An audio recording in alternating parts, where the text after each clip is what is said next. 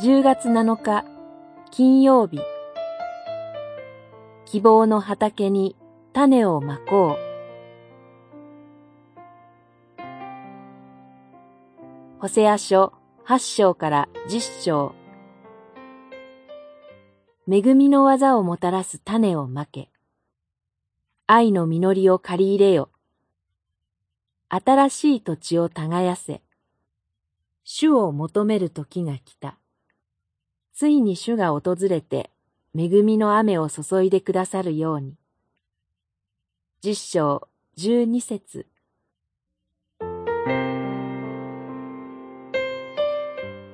新しい土地を耕せ。やがて愛の実を刈り取ることができるように、新しい土地を耕して種をまきなさいという主からのメッセージです。イスラエルでの農業は11月頃の秋の雨を待って土が柔らかくなると畑を耕し始めます。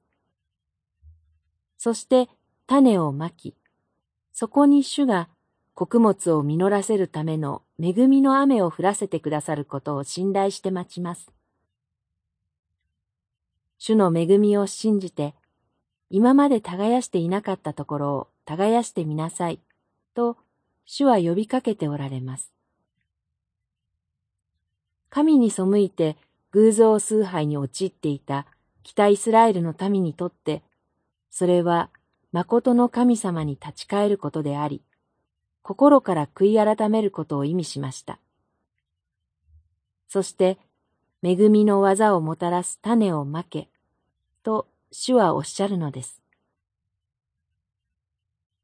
私たちがこれまで耕してこなかった新しい土地とは何でしょうか？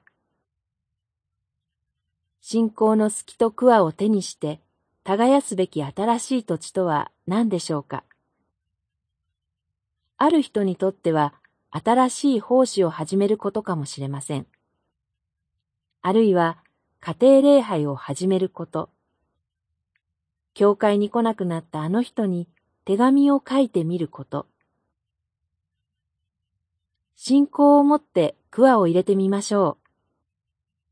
主がやがて恵みの雨を注いでくださることを信じて始めてみてはいかがでしょうか。天はすでに雨雲が覆っているかもしれません。祈り。主よ、信仰を持って新しい土地を耕し、種をまいてみます。恵みの雨を注いでください。